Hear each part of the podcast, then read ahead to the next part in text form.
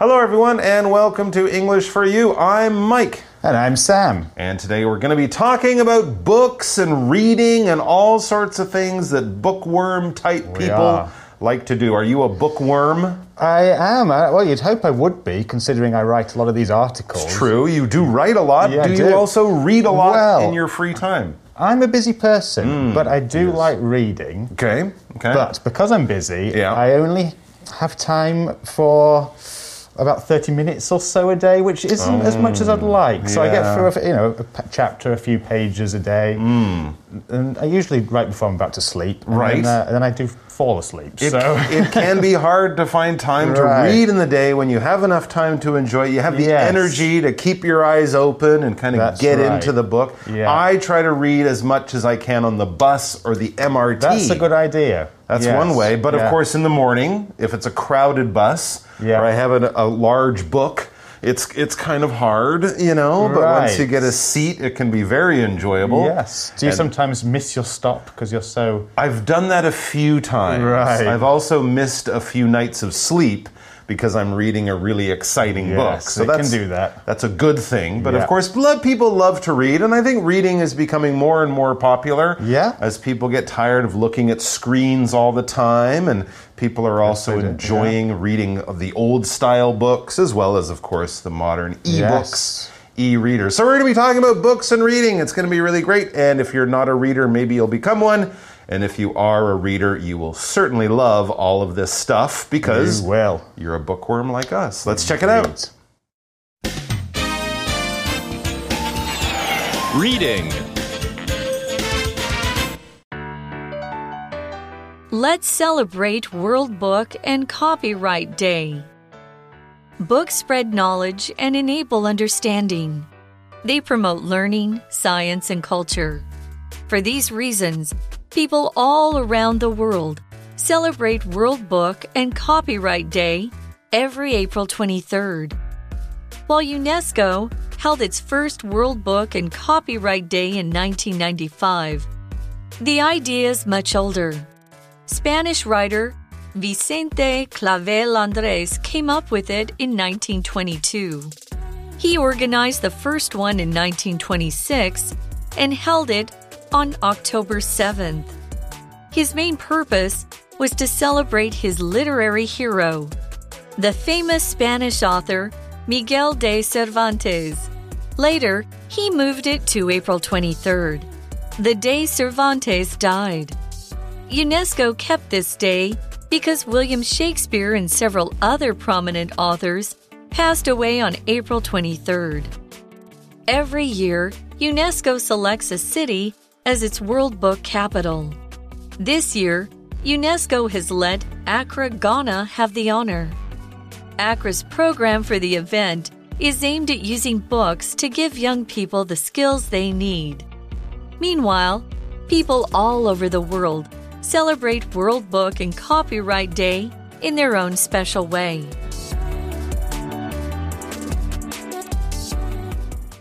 All right, so the article starts with a very good sentence to get us thinking about books and why they're so wonderful and so important. And it says here very clearly books spread knowledge and enable understanding. They do many other things too, of course. They yeah. entertain and inform and delight. do. Keep us awake. They keep us awake. They're good for killing mosquitoes. Yeah. But really, they're mostly important because they spread knowledge and enable understanding. To spread knowledge is basically to teach you new things so you can learn new things, right? Yeah, We spread yeah. knowledge by telling stories, by writing stories, by reading the news, by going to school.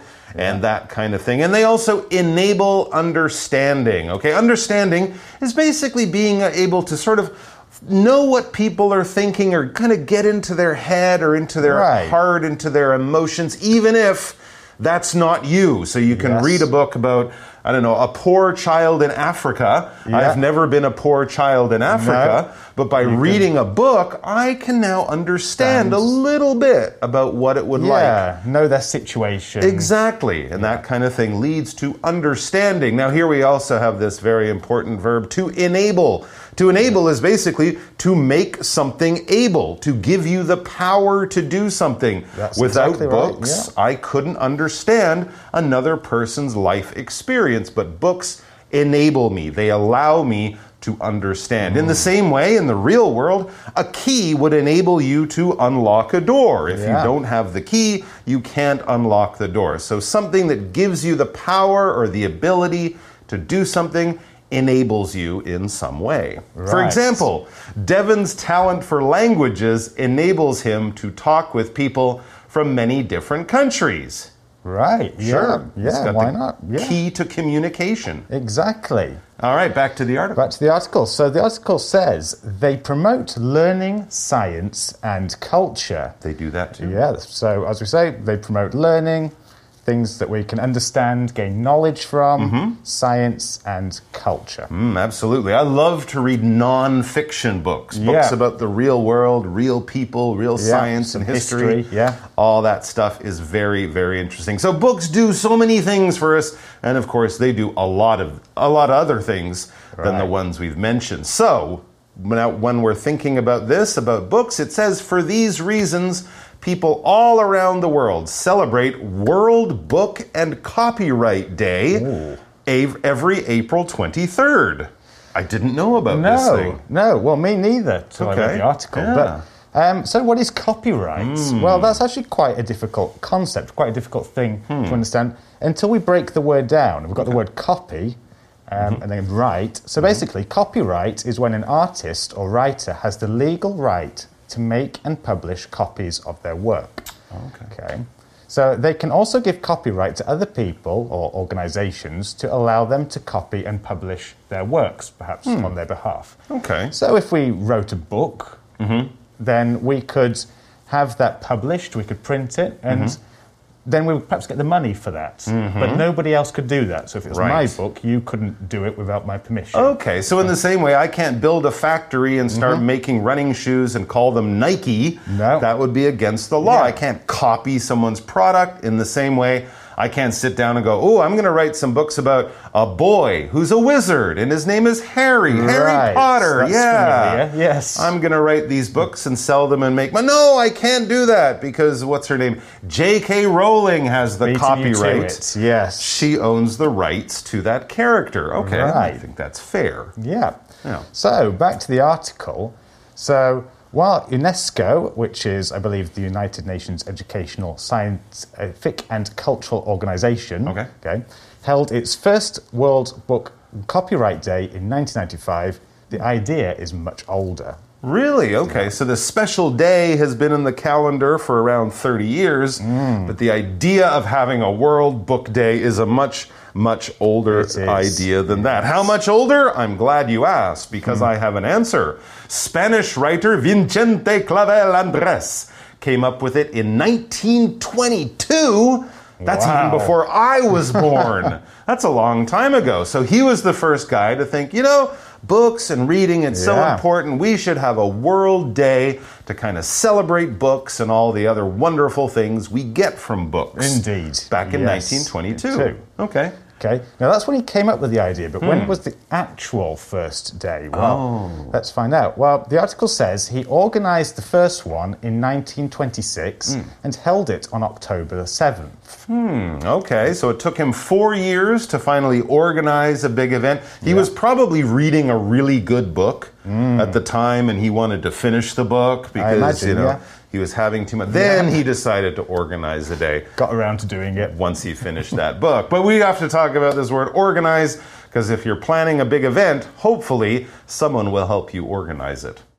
What is it to organize something? To organize is basically to plan something, to have an idea for what you want to do, and then take very careful steps to make sure that that idea works out. So you need to plan things, you need to get all the things you need, maybe ask some people to help you, set up a timetable and a schedule for all that kind of stuff. And if you organize things, hopefully everything will go very smoothly with no problems. If you don't organize it, you just show up one day and say, All right, let's do it right now. But what if you forget something? What if you didn't think of something? What if you run out of time?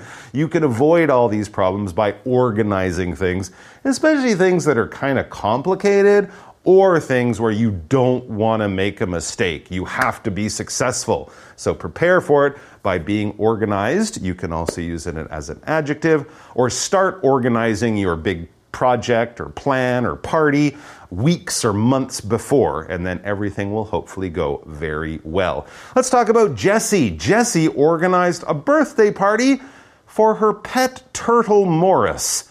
Well, happy birthday, Morris. I'm sure it was a lovely party. All right, so this man, Senor Andres, this Spanish writer and book lover, decided to organize a World Book Day, and the first one was in 1926. Now, of course, it's probably for books and Right. to promote reading and a love of reading. But was there another goal for the first World Book Day? Let's find out. Hmm.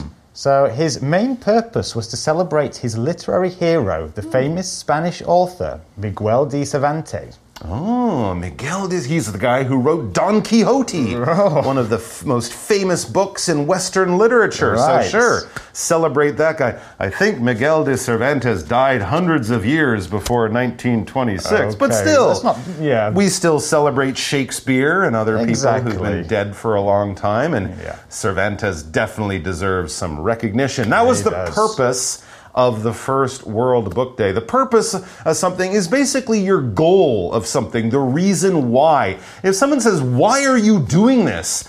You would tell them, Because blah, blah, blah. That is my purpose. That is the why. That is the reason. So, generally, if we're doing anything from standing up to get a drink of water, what is the mm-hmm. purpose? You're thirsty. You want to drink Yep. some water you have to go and get it. And also, if you're going off to school to study for eight or 10 years, people would say, Why are you doing that? You say, I want to be a doctor. That is your purpose for studying so long in school. It's the reason why you do something. For example, that's an interesting app you invented. But what is the purpose of it? Hmm, what Why would I want to reason? use this weird app?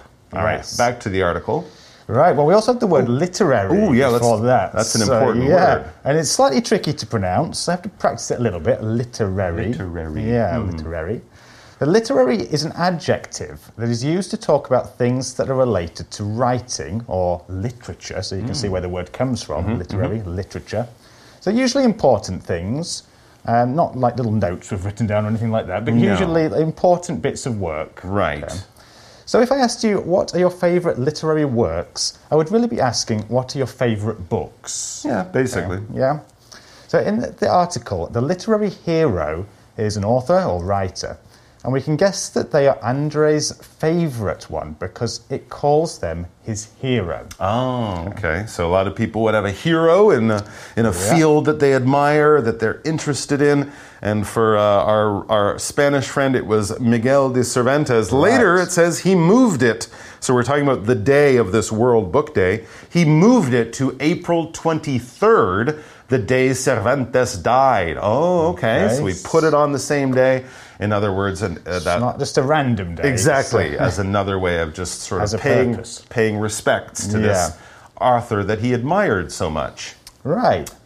And then the article moves on to say Mm-hmm. UNESCO kept this day because William Shakespeare and several other prominent authors passed away on April 23rd. Really? So there we go. That It's, is a uh, very interesting yeah, coincidence. Coincidence? I don't Lucky? think. Well, I don't think they were all killed No. or murdered on the same day. Somebody's been going around killing. These guys Yeah. died hundreds of years apart in different countries, but it's a, just a very weird little accident of Mm. history that they happened to die on the 23rd. Indeed. So I guess I should tell all my writer friends to be really careful on April 23rd. Yes. There's a Yes. good chance something terrible could happen. All right, um, we have to talk about this word prominent. Let's do that now. So, in the article, we have the word prominent. And prominent simply means important and famous. Shakespeare was an important and famous writer. So he was prominent. We could also say something like the soccer player Messi was a prominent player at the 2022 World Cup. So he was a very important player during this World Cup.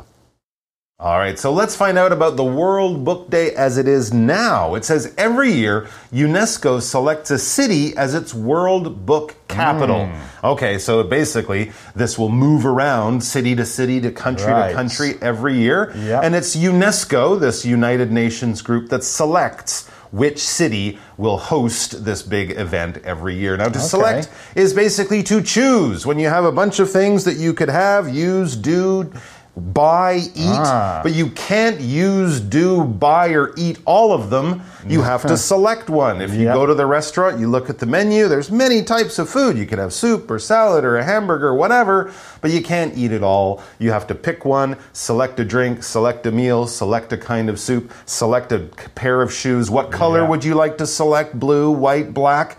We have to choose or select things all the time. For example, the little boy licked his lips as he selected a chocolate from the box. Ooh, hmm. that's a fun thing because there's so many choices Hard to select. back to the article, it says a capital here. Now, a capital, when we talk about politics and geography, is usually the main city in a country, especially the city where the government meets, where the leaders work.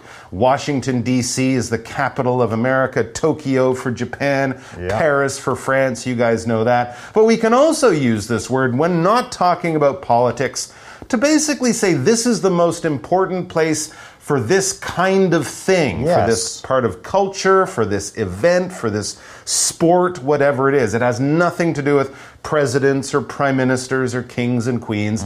We would say Hollywood is the capital of the movie. We would, business. yep. You know, we could say, uh, I don't know, Kaohsiung is the capital of something. Hot weather in Taiwan. It definitely is that. Definitely. Yeah. Taipei is the capital of night markets, although Yeah. Kaohsiung might fight about that one. Yeah. But, anyways, it's just a really important place, and if you want to see this thing or experience this culture, this is the place to go. There are other places, but this would be the number one choice for most people. Right. Here's an example Nashville, Tennessee, in America, is often called the capital of country music. Hmm. Most of the bars and restaurants there, you will hear country music playing because that's what people love in Nashville. Right. So if you really love country music, head over to Nashville. Go there. Yeah. And back to the article. Hmm. This year, UNESCO has let Accra in Ghana have the honour. Ooh, the capital of Ghana, Accra or Accra. I've also Hmm. Yeah, heard it, It might well be pronounced, pronounced Accra, that way. Yeah. Yep. So it's in Western Africa. That's very interesting. Yeah. And here we have a phrase. Hmm. Okay. The phrase is to have the honour of something or doing something. So here the article says that Accra or Accra, Mm-hmm. Ghana, has the honour. If someone or something has the honour of doing something, they are proud to be doing it. So, for example, Mike and I have the honour of presenting this video for you. We're pleased and proud to do it for you. Okay. So, uh, now we're going to cut for the language in focus, and we're going to learn about previous grammar points. Wow, are you going to tell us about it? I am. I'm honored to listen to your words Oh, of I'm, I'm honoured to teach it. Well, that's great. So, in the article sentence, this year UNESCO has let Accra or Accra, Ghana have the honour. We have the grammar pattern subject plus let or make or have plus object and then plus verb. This pattern with let is used to say that the subject is giving permission for or allowing the object to do something. Used with make or have, it has a more forceful tone. So the subject is forcing the object to do something. For example, Ryan's mum makes him finish his homework before he can play video games. Ryan has no choice, he's forced to do the homework first. The same is said for Ryan's mum has him finish his homework before he can play video games. So it has the same meaning, he is forced to finish his homework, then he can play video games. Okay, so if we do decide to visit Ghana, beautiful country, to go to the World Book Day event, what would we experience this year? It says Accra's or Accra's program for the event is aimed at using books to give young people the skills they need. Bravo. That is a very good goal, a very good aim. Yes, very honourable. Mm-hmm. Okay. And uh, this part of the article has the phrase to be aimed at doing something. So to be aimed at doing something is to try to do it. Okay, we set a goal and we try to achieve that goal. Accra's or Accra's program has the goal of using books to give young people the skills they need. Hmm. Okay? It, so it tries to do that. And for example, this video is aimed at helping you learn English. Mike and I are trying to help you learn English with this video. That's right. And if you watch the video, hopefully that will help. But of course, there are many other ways you can reach that goal. But when we do something with an aim, that is what we are trying to do. Meanwhile, people all over the world, even here in Taiwan, even in my house, celebrate World Book and mm-hmm. Copyright Day in their own special way. Absolutely. They do that at the same time as this big event is going on there in Ghana in Africa. And that's why we can use this word meanwhile. Meanwhile kind of is a great word when you're telling a story to show you that two separate things are happening at the same time, but probably in different places. So in your imagination, you can kind of imagine the action is taking place over here and a different kind of action is taking place over there. Meanwhile, hmm. shows you, explains to you, tells you that these things were happening at the same time. Right. Here's a good example Ramon was cooking dinner in the kitchen. Hmm. Meanwhile, his roommate was setting the table. So one was in the kitchen, one was in the dining room. Right. But at the same time as one was making the food, one was getting ready to eat the food. And meanwhile is the word that tells us that's happening at the same, Same time. time. So there you go. We have a chat question for you. Let's talk about that, and then we're going to wrap it up for today.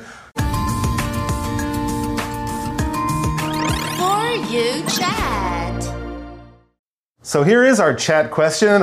what a shock! It's about books. I'm hmm. amazed. Of course, it's about books. But here's our question. It's a good one. What are some of your favorite books?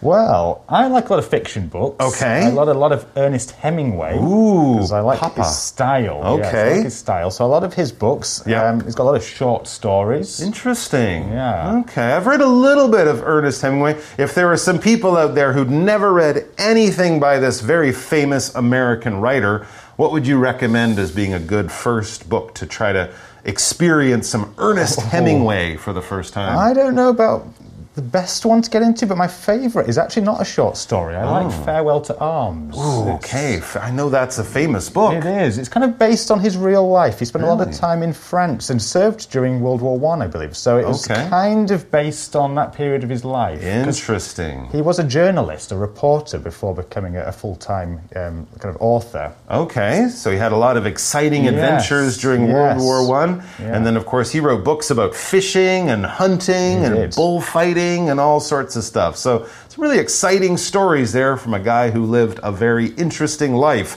What about you guys? What are Hmm. some of your favorite books? Your favorite writers as well? Have a chat about that, and we'll be back tomorrow with more about World Book Day. It'll be great. will. So read up and then come back, and we'll see you then. See bye bye. Bye bye. Vocabulary Review Enable. Airplanes are wonderful things that enable people to travel all over the world. Organize. Our painting club will organize an art show for all students at AMC High School to attend. Purpose. The purpose of this event is to raise money for the homeless. Select. The judges selected Audrey as the Miss America winner this year. Capital Kenting is the beach capital of Taiwan, and lots of people go there every summer. Meanwhile, Sharon went into the store. Meanwhile, her friend waited in the car.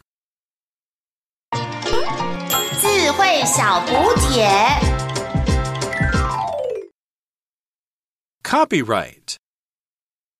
Literary. Prominent